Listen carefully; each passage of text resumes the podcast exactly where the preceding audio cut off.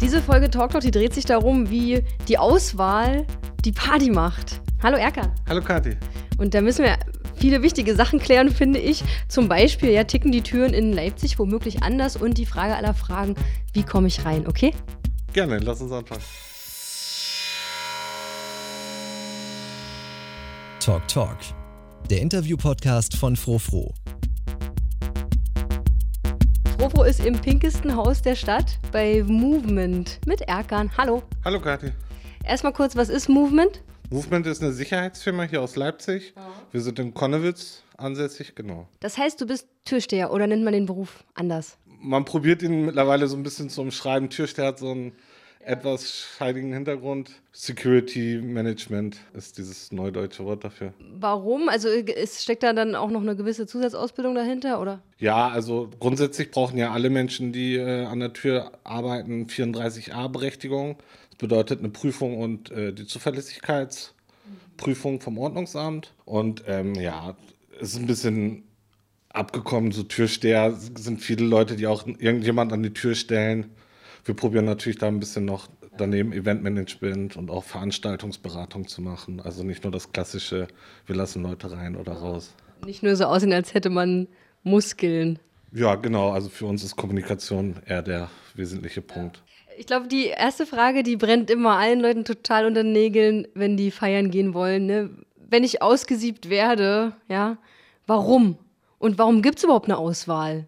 Eine Auswahl, vielleicht fange ich doch damit an, weil es einfacher ist, ist, wir wollen natürlich eine gewisse Atmosphäre in einem Laden haben. Das bedeutet, gewisse Menschen passen nicht zu gewissen Veranstaltungen. Da gibt es auch keinen äh, allgemeingültigen Schlüssel für. Was man aber sagen kann, wer an der Tür in kurzer Zeit, also die Entscheidungen werden ja auch in kurzer Zeit getroffen, den Anschein macht, als würde er nicht passen, sei es, weil die Person zu betrunken ist oder zu aggressiv, dann müssen wir natürlich schnell entscheiden. Mhm. Kann manchmal auch zu äh, Entscheidungen führen, die vielleicht nicht ganz fair sind, aber das ist die einfachste und für uns leider auch die einzige Möglichkeit, ja.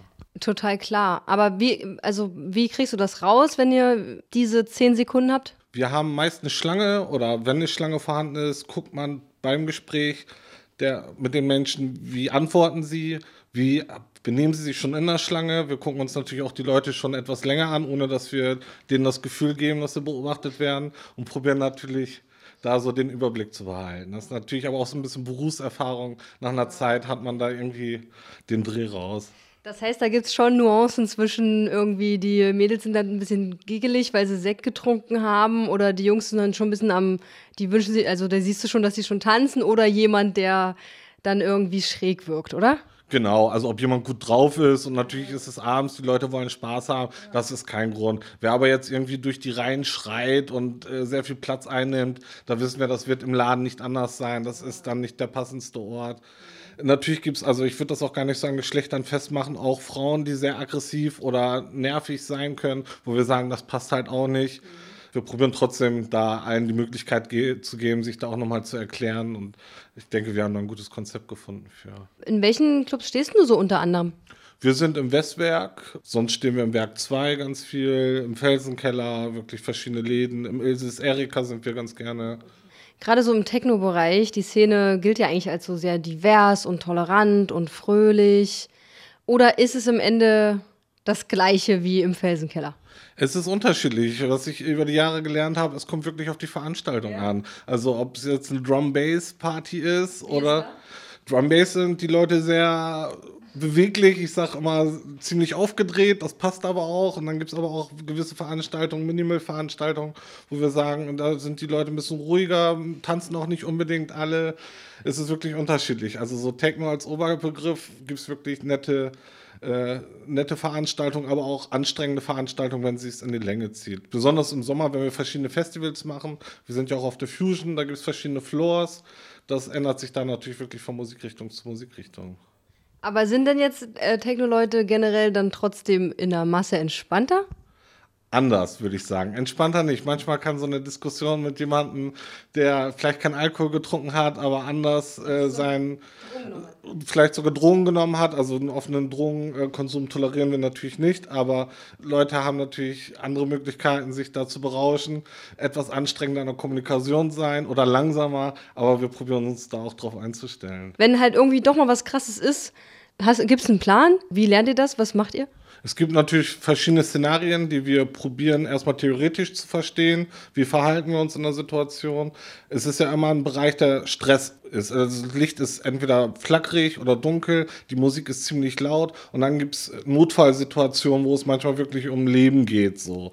Wenn Leute vielleicht kollabiert sind und dort den Überblick zu behalten, das probieren wir natürlich erstmal theoretisch uns zu schulen, solche Überblicke ähm, auch zu verallgemeinern. Und dann gibt es auch Gruppen, wo wir so ein paar Sachen zusammen üben. Wie bringe ich jemanden raus und natürlich auch Erste Hilfe. Aber mhm da gibt es so viele Möglichkeiten und auch nie ist eine Situation gleich, dass man wirklich probieren muss, von der allgemeinen Handlung ranzugehen. Klar, vor allem wenn jemand umfällt zum Beispiel oder handelst du ja komplett anders, als wenn sich eine Gruppe zum Beispiel prügelt. Ne? Aber wie ist das so mit Deeskalation? Wie macht ihr das? Deeskalation steht bei uns an vorderster Front, also das ist bei uns wirklich auch äh, Schlagzeile. Wir probieren erstmal alles deeskalieren zu klären, Kommunikation und dann gibt es natürlich verschiedene Eskalationsstufen also wo man handgreiflich werden muss. Aber, aber was sagst du denn dann zu mir, wenn ich mich gerade prügele? Mit einer Freundin, weil die hat mich, weiß ich nicht, hat zum Beispiel mein, mein Freund mir ausgespannt. Was sagst du, was, kommst du erstmal an, sag mal, ey Kathi, na, ich würde erstmal, wenn ihr euch schon prügelt, also bedeutet, wenn schon wirklich eine Handlung besteht, erstmal gucken, dass, dass man euch trennen würde, dann äh, so trennen, dass eine Person mit dir spricht, eine Person mit der anderen Person spricht, euch räumlich trennt, dann eine Kommunikation suchen und dann probieren, den Sachverhalt zu klären. Und wenn du, Kathi, dann auch den Stress angefangen hast, kann es sein, dass du dann der Abend für dich äh, zu Ende ist und du dich vielleicht gerne bei uns in der Woche mal melden kannst und man das in Ruhe klären kann. Aber für den Abend wäre das, glaube ich, dann erstmal der Zeitpunkt, um nach Hause zu gehen. Uh, das heißt, es ist nicht nur so, dass ich dann A äh, natürlich rausgeworfen werde, sondern B, merkt ihr euch wahrscheinlich sogar noch mein Gesicht und das nächste Mal lasst ihr mich nicht rein. Das macht eigentlich auch eine gute Crew aus, dass sie sich die Leute merkt, die Stress machen, damit man die Leute dann beim nächsten Mal draußen lassen kann und erst gar nicht zu so einer Situation wieder kommen lässt. Okay. Du stehst in, in Leipzig, hast du gesagt, am, am Westberg unter anderem. Du bist aber, hast aber auch schon in anderen Städten in deinem Leben gewohnt. Kann man sagen, Leipziger Türen sind anders? Ja, ich hatte das Glück, in verschiedenen Städten zu arbeiten. Ähm, ich hab, finde, jede Stadt hat so ein eigenes Klima. Mhm. Berlin ist mir dadurch aufgefallen, dass die Gäste sehr hörig ist ein blödes Wort, aber die Kommunikation einfacher waren, weil dort die Position der äh, Seko-Kräfte irgendwie anders wahrgenommen wird. In Hamburg, äh, auf der Reeperbahn, wo ich mal eine Zeit lang gearbeitet habe, da war es wiederum anders. Das war sehr stressig und äh, wurde schneller handgreiflicher als in Leipzig. Leipzig ist sehr kommunikationsbedürftig. Dort möchten die Leute immer sehr viel reden und gewisse Sachen auch ausdiskutieren, was für uns natürlich schwer sein kann, wenn äh, in gewissen Situationen leider nicht die Zeit dafür ist. Stimmt, die quatschen hier immer so ein bisschen. Und ähm, unterscheidet sich das auch so ein bisschen an Äußerlichkeiten? Also sind Leipziger Clubs vielleicht toleranter, wenn man das mit München vergleicht? Ja, also äh, es muss hier niemand Schnieke sein. Da, da, da, wird in Leipzig nicht drauf geachtet.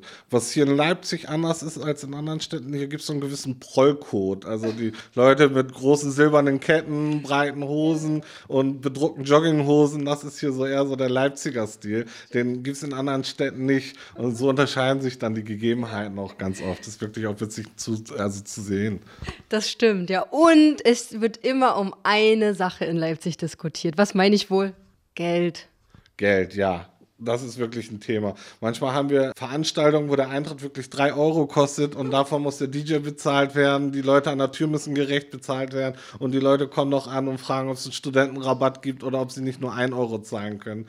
Wo wir natürlich wirklich über jeden Euro diskutieren. Das kenne ich auch in keiner anderen Stadt.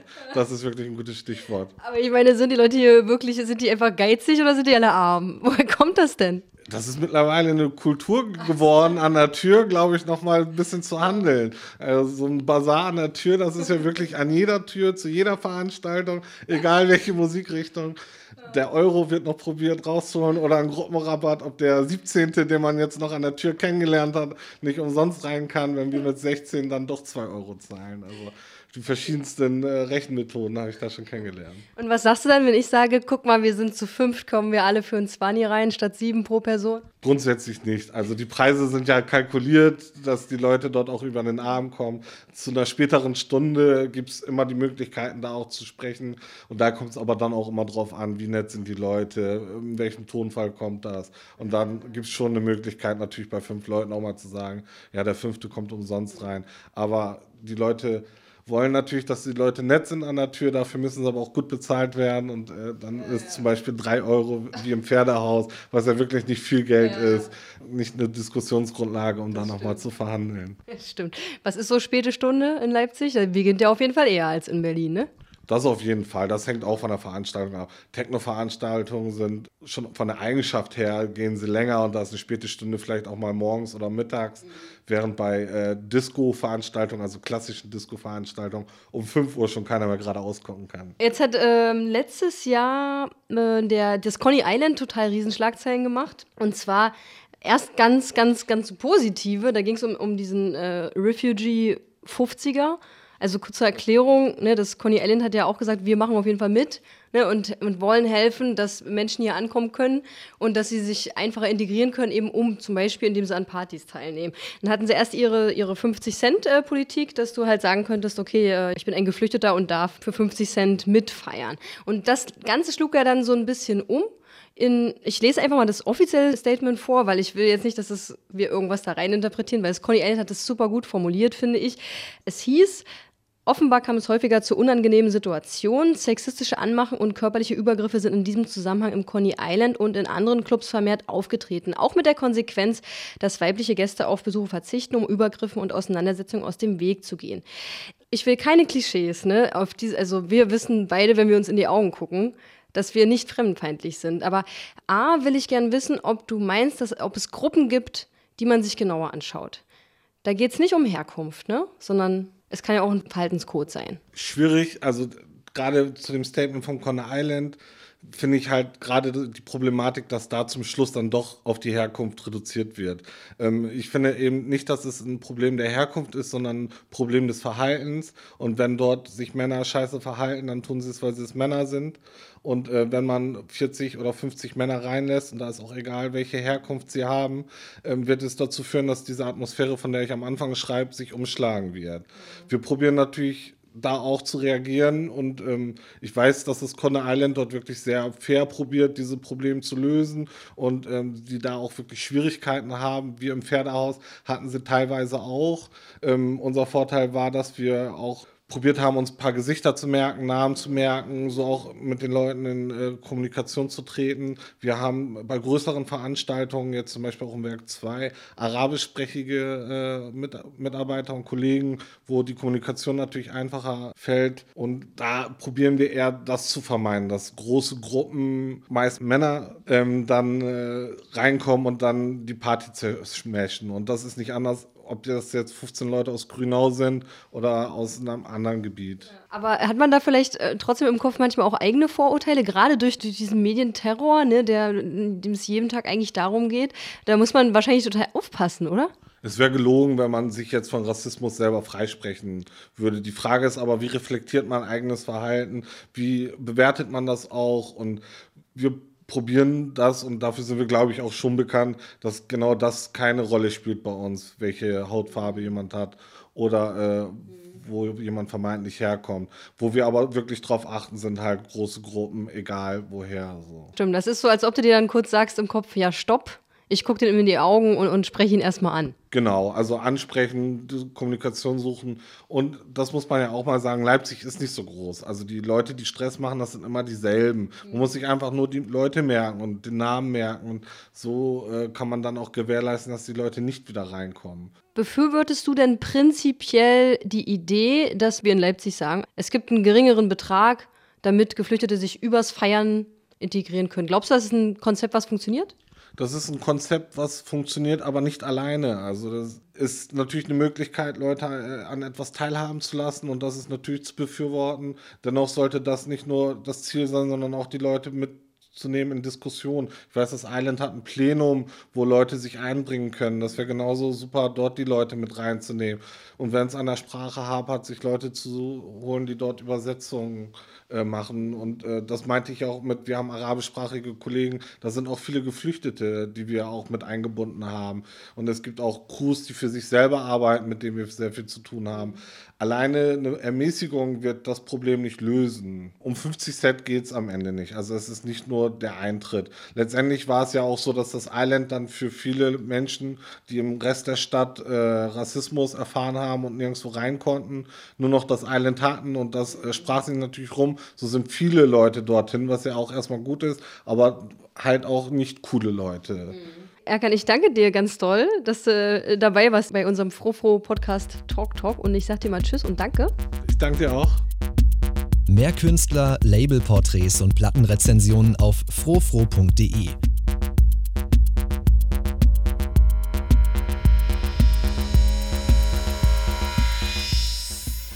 We like electronic music.